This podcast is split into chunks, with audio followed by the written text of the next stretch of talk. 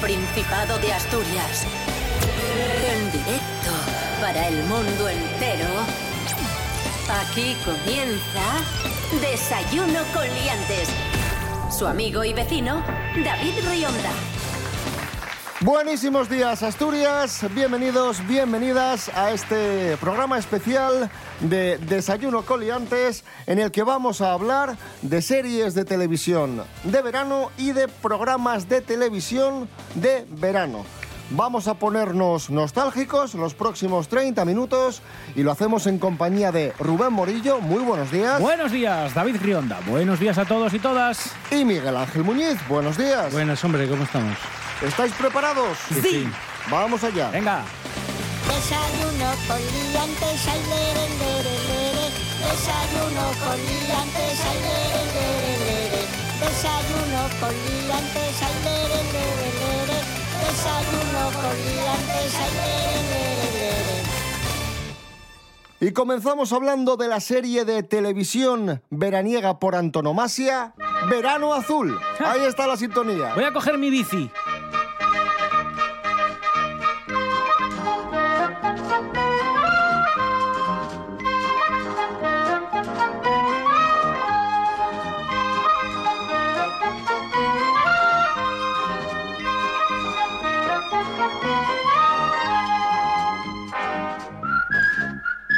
Que es curioso porque se titula Verano Azul, Sí. pero su primera emisión se produjo en octubre de 1981 y la última en febrero de 1982. Serie creada por Antonio Mercero y dirigida por Antonio Mercero, con Antonio Ferrandis como Chanquete. Se ha repuesto un montón de veces en televisión española, de hecho había hasta bromas de la cantidad de veces que había sido repuesta. Miguel Ángel Muñiz, ¿qué decimos de, de Verano Azul? Que Bueno. no se sepa ya, vamos. Ya, bueno, eso ya es complicado porque yo creo que la repusieron tantas veces que aunque ya es como de todas las generaciones, ya no, no, no pertenece, es como algo muy español, ¿no? Muy castizo, además. Para los pocos que no, pocos y pocas que no sepan de qué va esto, pues es una pandilla de chicos y chicas que pasan el verano juntos en Nerja y allí conocen a un viejo capitán de barco. Esa es la verdadera cueva del gato verde. La conozco desde chaval. Y si lo que contáis es cierto, pues entonces es que os habéis ido a otra cueva. Pancho dijo que donde estábamos era la del gato verde. Bueno, pues se ha equivocado y os ha llevado a otro sitio. Y si no sabéis por dónde fuisteis, podemos tener excursión para días. Todos estos montes están plagados de pequeñas cuevas. Aparece también Antonio Mercero haciendo un pequeño cameo, que es el director del hospital. Y no solo eso, sino que es que también aparece, por ejemplo, Manuel Gallardo y mucha otra gente que pues, aparecieron ahí en episódicos, pero que estaban en, en- en esta, en esta gran serie. Bueno, es un poco, es un poco una serie precursora porque después se pusieron de moda estas películas de los años 80 de, de pandillas de chicos y esto fue un poco pionero, ¿no, Miguel Ángel? A ver, en, en España yo creo que es que le pilla, entre comillas, todo el fenómeno este del cine kinky, ¿no? De las películas de Eloy de la Iglesia o de José Antonio de la Loma. Y esto es como, el- como la versión blanca, ¿no? Porque al final es un grupo de chavales, pero que no andan por ahí tampoco robando ni van con navajas ni nada. Y si hacen algo así, que hay algún capítulo, que hay algún personaje que roba algo siempre es como un poco moralista, ¿no? Tiene como valores familiares y tal. Y sobre todo es una serie como de amistad, sobre la amistad. Y, pero ya te digo, creo que tiene un poco un trasfondo en ese sentido blanco, no es una película, o sea, no es una serie descarnada ni, ni demasiado dura. Lo que sí, eh, a, a ver, tiene una cosa un tanto bizarra, ¿eh? Y eso sí que me gustaría recordarlo. Hay un capítulo que a mí se me quedó grabado, no recuerdo cómo era el final. Es un capítulo en el que ellos están en la playa y ven salir del agua una esfera amarilla que sale volando y parece como un rollo extraterrestre. ¡Mira, Pi! ¡Otro dibujo! ¿Quién las hará? ¡Y ahí hay otro! ¡Ven, mira! ¡Hay huellas! Ese es el que hace los dibujos, ¿verdad? Supongo que sí. Es el capítulo 17 titulado La, La burbuja. La burbuja. sí, sí. Eh, tengo aquí un dato que, me- que me llama muchísimo la atención. Dice que en 1980 no existían sistemas de medición de audiencia, pero se cree, se calcula una estimación que hizo Televisión Española a mediados de, de los años 90, que el 91, por, el 91% más o menos de los españoles había visto al menos un capítulo de Verano Azul. O sea, prácticamente todo el país sabe de qué estamos hablando y, y ha visto al, al menos pues un rating de, de- de las peripecias de estos chicos. Al final, si tienes 100 productos que tienen la misma factura o el mismo ritmo o la misma estética, de repente ves algo que aunque sea de otras décadas anteriores, pero que es diferente o que cuenta otra historia distinta a la que estás acostumbrado, pues al final, eso que te digo, funciona como revulsivo, aunque en su momento parezca algo como arcaico. Y yo creo que es lo que le pasa a la gente, que seguramente a lo mejor cansada de estas series de plataformas, que muchas de ellas el guion lo escribieron en una servilleta, pues a lo mejor aquí dicen, coño, pues esta serie no está mal, ¿no? Y pasan cosas de aventuras. Yo creo que es un poco eso, ¿no? Como revulsivo, ¿no? Perfecto, Verano Azul, nuestro primer recuerdo del día. Seguimos, atención, que vamos con otra serie también muy famosa, muy conocida de los veranos.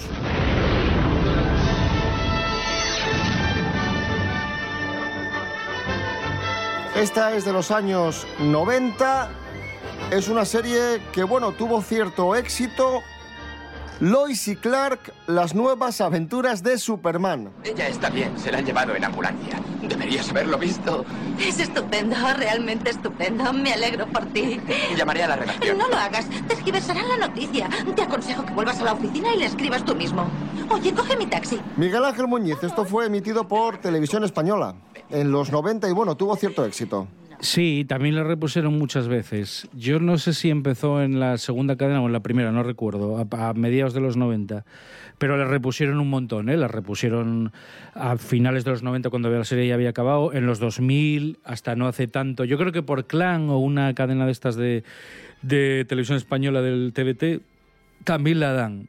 Era una época, los 90, en la que no había tanta saturación de superhéroes como, como ahora, que ahora hay 50.000 películas de superhéroes. Habíamos tenido a Superman en el cine con Christopher Reeve, habíamos tenido Superboy y después llegó esta serie de los años 90. Sí, más o menos. mm, yo creo que en los 90 la única un poco anterior que tuvo también éxito, pero que la cancelaron muy poco, fue la de Flash con John Wesley Shipp, que era una serie muy cara. Y venía un poco, era como especie de hija bastarda de- del Batman de Barton, de estética y de tono.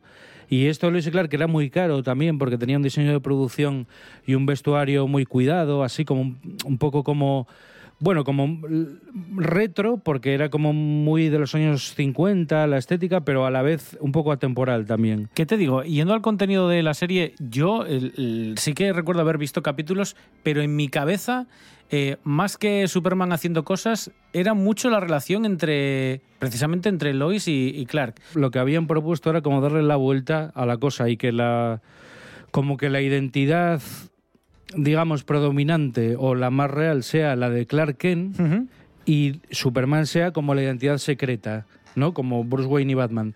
Porque lo, lo normal hasta ese momento era al revés, era que Superman era el personaje principal y tenía que disfrazarse para convivir con la gente humana, digamos. Y aquí pues hacían más hincapié en... Sí, en la historia de amor... Personal cómo- cómo- bueno, más que Eso historia de amor, cómo se van conociendo, cómo se va desarrollando esa historia. Y luego, bueno, a ver, lo típico, ¿no? Con, que hacían en muchas series de acercar a los personajes, alejarlos, ponerles por en medio trampas para ir alargando las tramas. Hubo cosas curiosas que dan un poco la medida de la importancia de la serie, ¿no? Por ejemplo, los escritores de los cómics de Superman de aquella época, porque la serie creo que empieza por el 93, tuvo cuatro temporadas, 93, 97 y ellos querían hacer la boda de Superman en los cómics eh, a finales del bueno mediados finales de los- del 92 pero justo ya estaba en marcha la producción de la serie y entonces la gente de la serie quería que la serie terminara con la boda, o por lo menos que, que desembocara alguna temporada en la boda. Entonces se retrasó la boda en los cómics para que coincidiera con la de la serie. Entonces, en la tercera temporada se casan. Curioso. En la tercera o en la cuarta, no me acuerdo, pero coincide con el momento de la boda en los cómics. Y lo que hicieron fue en los cómics la muerte, que también fue una noticia internacional. Me acuerdo en prensa y todo y televisión, aquí en España también salió la muerte de Superman en el año 92, ¿no? Porque fue una noticia bastante importante. Y luego, bueno, una nota curiosa, ¿no? Son los protagonistas, ¿no? Terry Hatcher, que era la hermana de, de Ray Tango, ¿no? De Stallone en Tango y Cash, y que luego tuvo muchísimo éxito posteriormente con Mujeres Desesperadas. Y bueno, salía en la segunda película de Pierce Brosnan de James Bond, ¿no? El Mañana Nunca Muere. Hizo alguna peliculilla por ahí también más, luego con series, por ahí, anda todavía haciendo cosas. Y Dean Kane, que era como... eh, A mí me gustaba mucho como Clark Kent, porque era como muy elegante, Pues que muy bien. rompía físicamente con, con la imagen que teníamos de Superman. ¿no? Claro, claro. Y, a- y aparte, pero le dieron muchos palos, claro, porque parecía un Superman como un poco hawaiano. Claro, como Clark Kent a mí me parecía perfecto. Ya tengo muy elegante, con mucha clase y tal. Pero como Superman es verdad que podía chocar. Pero bueno, es una cosa que volvemos a lo mismo. En los tiempos actuales debería de ser algo que deberían de hacerle reverencias, porque es un Superman étnico, de alguna manera, ¿no? Pues ahí está, este recuerdo, Lois y Clark, las nuevas aventuras de Superman. Y continuamos en los años 90 con otra famosísima, Los Vigilantes de la Playa.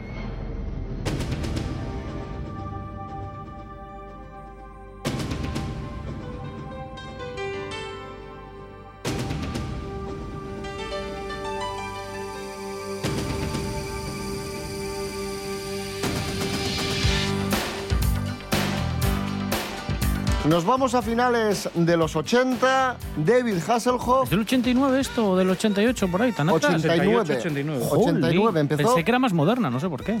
David Hasselhoff había arrasado como Michael Knight en el coche fantástico. Hombre, ¡ja! había arrasado mundialmente, se había quedado un poco ahí encasillado y la verdad que, que buscaba su sitio Miguel Ángel y lo encontró aquí repitiendo el éxito del coche fantástico e incluso superándolo. Con esta serie, Los Vigilantes de la Playa, pues que va de unos vigilantes de la playa. Pero, pero fue una serie que no quería nadie, ¿eh? Tuvo muchísimos problemas la contrafinanciación. Tuvo que acabar buscándola y encontrándola en Alemania. Y, bueno, las cadenas no, las que, no la querían. De hecho, empezó en una televisión local de Estados Unidos y como tuvo tal éxito, enseguida la compró. Creo que fue la ABC, me parece que la compró para emitirla y luego, bueno, sí, tuvo pues todas las temporadas, no sé si tuvo cuatro o cinco, luego tuvo Baywatch Hawaii, luego Baywatch Nights, ¿no? Los vigilantes de la noche, que no, no tuvo dos temporadas, ¿eh? O sea, no, no triunfó demasiado, pero bueno, son dos temporadas. Pero la serie, ya te digo, no la quería nadie y, y de hecho en Universal... Bueno, yo creo que a, a Hasselhoff le daban ciertas largas, ¿no? Los, los directivos, porque no estaban muy seguros de que eso pudiera funcionar. Es algo que parece muy arcaico también, porque tiene que ver más como con, con la vida de los profesionales, ¿no? Pues los profesionales del salvamento marítimo, sus vidas, cómo se relacionan, cómo son los vestuarios. Al final es una serie sobre profesionales de un oficio, que era algo que tuvo mucho éxito en el, cine décadas anteriores, ¿no? Pero que sí que es verdad que, que ya las series, quizá los primeros 90, no iban tanto por ahí. Muy bien, a formar. Nadaréis hasta la primera baliza, después hasta la segunda. Pasaréis por la bandera de control. Cuando hayáis pasado la bandera, os daremos un palo de helado. No lo perdáis. Eso fue un fenómeno, incluso... Jolín, se ha hecho hasta peli de, de la serie. Incluso alguien como Tarantino era fan confeso de la serie y tal, y él decía que le encantaba. Y aparte son estas cosas que yo no entiendo muy bien tampoco esas críticas, porque los objetivos los cumplí, quiero decirte, el- porque no estás como en una película, que estás en el cine concentrado, has pagado una entrada. En tu casa, en la tele, tienes una capacidad de atención relativa y luego lo que se trata es de que te den un producto que esté bien facturado, que te interese medianamente lo que te están contando y que sea un poco agradable, ¿no? Porque si lo estás viendo mientras comes o yo qué sé. Y yo creo que eso lo cumplía. Y además mm, era muy, bueno, no sé si inmersiva, pero es una serie que contagiaba es- ese, ese ambiente de la playa, ¿no? De la costa, del mar y tal. Yo creo que sí, sí te evadía, ¿no? Estabas viéndolo y es como que sí te evadía y te ibas ahí a la playa, ¿no? Con ellos. Por muchas críticas que tenga, yo os dejo los datos para rematar. 243 episodios, 142 países, traducida a 44 idiomas, Toma. más de mil millones de espectadores. O sea que, pues ahí está, los vigilantes de la playa. Bueno, dejamos las series de televisión de verano, nos tomamos un pequeño respiro y hablamos de programas de televisión de verano. ¿Te perdiste un programa de RPA en directo? Como dice la abuela, que todos los males sean esos. Accede a internet y entra en www.rtpa.es Radio a la Carta. Allí tienes todos los programas de RPA para escuchar cuando quieras. www.rtpa.es. RPA, la radio autonómica, también en internet.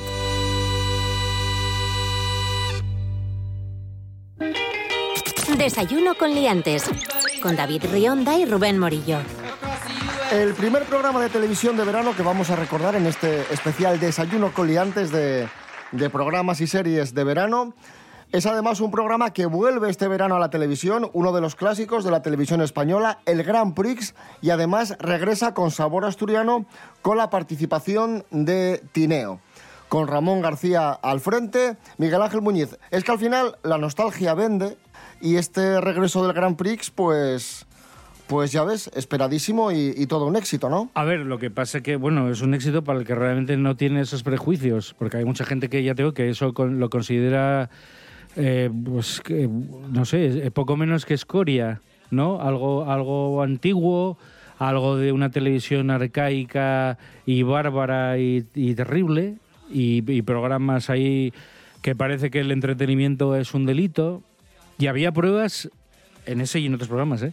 Había pruebas donde te podías matar.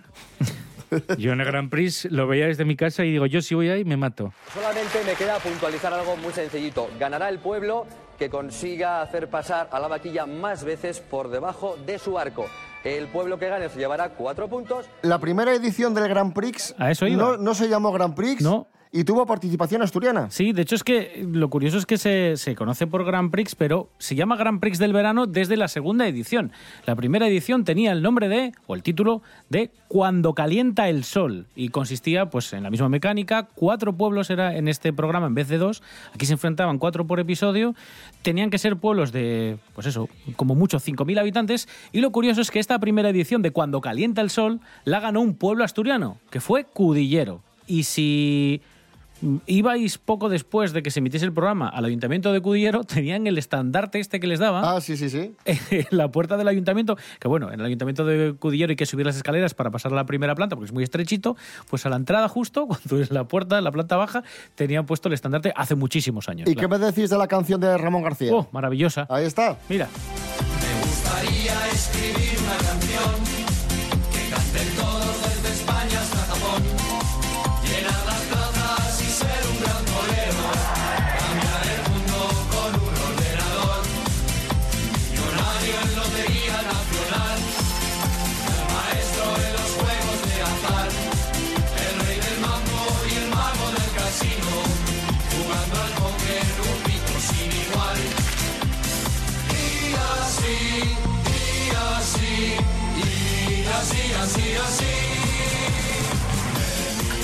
por cierto, hubo una edición, y yo esto no, no me acordaba, mirando ahora la información, un Pequeprix, que tampoco tengo muy claro cuánto duró, y lo que sí sé es que el formato se emitió en cadenas de, del grupo Forta, podríamos decir cadenas autonómicas. Convertimos Osborne, Convertimos puede ser. Osborne, Sí, eso, eso es. hace menos años. De 2007 a 2009. Eh, Efectivamente. funcionó dos, tres años. Solo la idea era haberlo exportado a, a otras cadenas. Aquí tuvimos nuestra versión particular, pero que nada tenía que ver. La Batalla de los Pueblos, ya sabéis.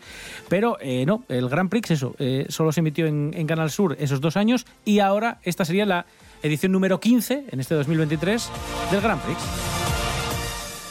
Continuamos en los años 90. Este lo vamos a comentar por petición de, de nuestro invitado, de Miguel Ángel Muñiz. Es un contenedor que emitía Antena 3 los fines de semana por la mañana, contenedor de series infantiles, que se llamaba El Club Megatrix. Megatrix,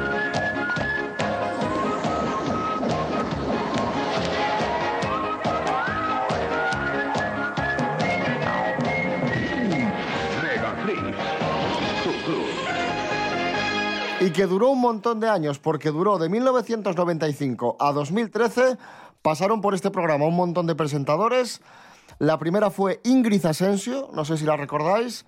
También lo presentó Ana Chavarri, incluso Daniel Dijes, Madre mía. Natalia de Operación Triunfo, Andrés Caparrós. Yo aquí destacaría una cosa, independientemente de los juegos y de la cuestión televisiva, es que era el Club Megatrix. Y aquí lo básico y lo importante es que era como un club selecto del que tú podías formar Bueno, parte. selecto, selecto. A ver, ¿sabes a dónde voy? Ya, ya, ya. Había un carnet. O sea, Sí, sí, sí, tú te podías ser sí, miembro sí, sí. del club. Parecía esto el club de lectura De hecho, o del videoclub. No, no. Yo, yo a alguien conocí en mi vida que me Que lo enseñó- tenía, que yo lo también, tenía, que yo lo tenía y me lo enseñó y, y- y no daba Y crédito. claro, dices tú, ¿pero por qué? ¿Para qué esto un club? Por cierto, que era un club y tú podías mandar cartas, porque de aquellas no había internet todavía, o si había, había un proto-internet, pocos emails en los primeros años, pero los niños mandaban cartas para participar en según qué concursos, enviando un dibujo, una poesía, una carta que algunas se leían en el programa, y lo mejor que te podía pasar en la vida era que te dieran el carnet del Club Megatrix. Básicamente, juego, concurso. Eso es. De repente te ponían Spider-Man, después te ponían El Príncipe de Bel Air, un capítulo de Dragon Ball, después aparecía otra vez Ingrid Asensio cantando y haciendo un baile, otra serie, Miguel Ángel Muñiz. Básicamente es esto, es que no sé qué más decir ya del Club Megatrix. Una serie de, de contenidos comprados desde series de otros sitios, porque creo que no, no recuerdo que hubiera nada de producción nacional, y luego eran sketches, básicamente, que los unían. Toda esta gente, eh, supongo que venía, además de, de otros programas, ¿no? Por ejemplo, en el caso de Ana Chavarri, ella había presentado con Silvia Bascal La Merienda unos años antes en Antena 3, que también era lo mismo. Estaba también aquello del Club Disney Televisión Española. Había estado, había estado Ana Chavarri, creo recordar que estuvo también en Big Guay. Quiero decir que tuvo, tuvo Claro, una- en es- aquellos años había tenido una carrera bastante importante. Sí, eh, yo creo que eran rostros, lo que buscaban, supongo que eran rostros populares y, y en ese sentido, eh, como el público básicamente era infantil, a ver, pues los contenidos eran un poco lo que dices tú, pues series de dibujos o series así muy blancas para, para todos los públicos. A ver, yo recuerdo que al- también casi al principio había como unos sketches con un personaje que era como un perro del espacio que se llamaba Máximo, que iba como en una nave o algo así, un, muy bizarro y tal. Venga, a ver, a la de tres soplamos todos. Una, dos y tres. ¡Bien, Francisco! Bueno, pues muchas felicidades. Cumpleaños.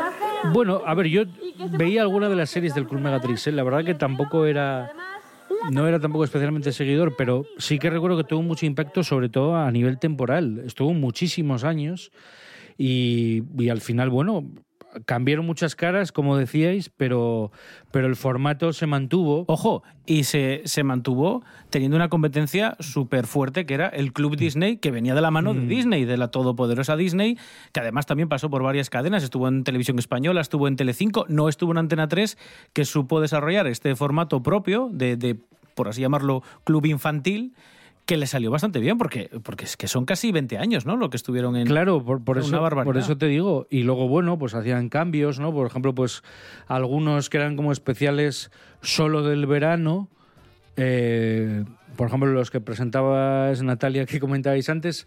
Lo que te digo, aun- aunque no vieras los contenidos, pero te acordabas perfectamente de esos programas, ¿no? Porque ya te digo, tuvieron mucho impacto.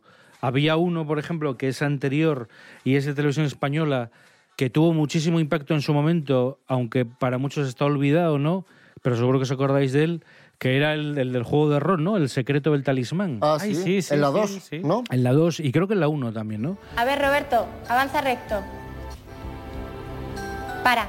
Cuarto a tu izquierda. A tu derecha, a tu derecha. Recto. Avanza recto. Sigue, sigue, deprisa. Y me acuerdo que el- por las tardes, creo, si no recuerdo mal, era cuando lo ponían. Y, yo creo que, en ese momento lo veíamos todos. Y ya te digo, es como estas cosas que en un momento determinado del día llegabas de clase, o eran las 5 de la tarde, o las 6, o las 7, o los fines de semana, eh, no tenías nada que hacer por la mañana, veías la tele, es que no había otra. Y vamos a rematar también en los años 90, pero un poco antes, verano de 1991, Televisión Española apuesta por un programa presentado por Ana Obregón y nuestro amigo Rodi Aragón, titulado Caliente. Oye, Hugo, esto sí que va de ensayo, ¿no? Un momento. Ana, Ana, ¿Qué? ¿Qué? ¿que ¿de dónde vamos a presentar? ¿Si de aquí Pues- o de allí? Pues de, de, de, de aquí. De aquí, vale. Oye, oye, ¿dónde vas? Que te he dicho que de allí. Me has dicho desde aquí. De aquí, Ah, de bueno, allí. Y ojo porque este programa fue muy vanguardista en su momento. Hugo Stuben, ¿no? Era el creador de esto. Efectivamente, el mítico realizador de, de la 1, Pues este programa fue muy vanguardista porque te vendía imágenes en tres dimensiones que realmente no eran imágenes en tres dimensiones, sino que utilizaban un efecto llamado el efecto Pulfrich que trata de engañar al ojo. Ostras. Y bueno, básicamente esto era un programa de variedades con, con actuaciones musicales, con sketches protagonizados por Fofito y Rodi. Bueno, bien. Pero sketches no para niños, sino sketches adultos. Ah, un poco picantes. Algunos un poco picantes y- Vale. y, con Ana Obregón por ahí, pues también haciendo sus números de baile, sus canciones y haciendo entrevistas. ¿Tú qué recuerdas de, de Caliente, Miguel Ángel? Yo en su momento, alguna vez sí que me. O sea, recuerdo haberlo visto, pero vamos, no, no, paré, no reparé mucho en él. Fíjate, ese, ese programa aparentemente era infantil y naif y, y blanco, y, lo- y era hasta cierto punto, no, no juvenil, sino familiar. Y luego tenía cosas que dices tú, joder, esto igual para los niños, igual no es. Pero es que además... Pero está, está bien eso, por eso digo, porque. Pero es una mezcla muy rara, porque quiero decir, vale, haces un programa de verano, el toque picante que decía Rubén Morillo, y metes a Fofito y Rodi con Ana Obregón. Es que es una mezcla un poco imposible, ¿no, Rubén? A ver, es que tampoco... A ver, ¿qué, qué hacían si no? Yo creo que esto era... eh, o tenían otra idea de programa y al final resultó que, que los contenidos, por lo que fuera, tenían que ser esos y ya tenían la parte, digamos, graciosa, entre comillas, contratada, o que estuviese así concebido desde, desde el minuto uno, lo cual la mezcla era arriesgada. Eh, o que querían jugar a las dos cosas querían jugar a una parte blanca que se conocía que podía hacer, pues eso, Roddy o unos sketches tampoco que fueran bastante amables. Y por otro lado, pues intentar llevar el contrapunto de, pues ir lanzando algunas cosillas, cosillas picantes. Yo hay cosas que vistas a día de hoy, pues hombre. No han envejecido muy bien. No, han envejecido. Pero, muy pero bueno, quiero decirte, la diferencia está en que eso lo, lo haces en ese momento y a lo mejor la, puede, la gente puede decir, joder, pues esto, a ver, no me lo esperaba o tal cual. Pero hoy directamente estaría completamente cancelado y yo creo que directamente ni se llegaría a emitir. Tenemos a Ana Obregón que no solo se limitaba a presentar, sino que también hacía sus números musicales y aparecía por ahí eh, bailando. Ya, pero eso da igual, porque mucha gente es lo que te digo. mm, Eso lo va a considerar chabacano, lo va a considerar que no tiene ningún valor. Ya está esta tonta por ahí mm, haciendo el, moñas, ¿no? Quiero decir que al, que al final tú necesitas algo que te legitime, necesitas algo que te dé carta de naturaleza. Y si alguien, si alguien te limpia la imagen, se lo digo, si de repente Ana Obregón pasara a ser una persona respetada por su trabajo, entonces seguramente todo eso de atrás se miraría con otros ojos. Vamos a recordar un momento de, de este programa caliente, uno de los más recordados, que es cuando Ana Obregón entrevista a su pareja, Alessandro Lecchio. No es un político, no es una persona que necesite promocionarse en ningún sentido. Él es doctor en historia, máster en economía, cinturón negro de karate, tercer dan, campeón de su país de karate, dos veces campeón, y el futuro marido de Ana Obregón. Buenas noches, señor Lequio. Yo creo que has olvidado algo, ¿no? ¿Ah, sí? Bueno, 1,86, 78 kilos, ¿no? Pues nada, que, que nos vamos ya. Hasta aquí esta media hora de nostalgia que hemos tenido con series de televisión, con programas de televisión de los años 80 y 90. Hemos retrocedido a otros veranos de nuestras vidas y esperamos que hayáis pasado un rato agradable con nosotros. Rubén Morillo. David Rionda. Gracias. De nada, hombre. Miguel Ángel Muñiz, gracias por este viaje en el tiempo. Muy bien, chao.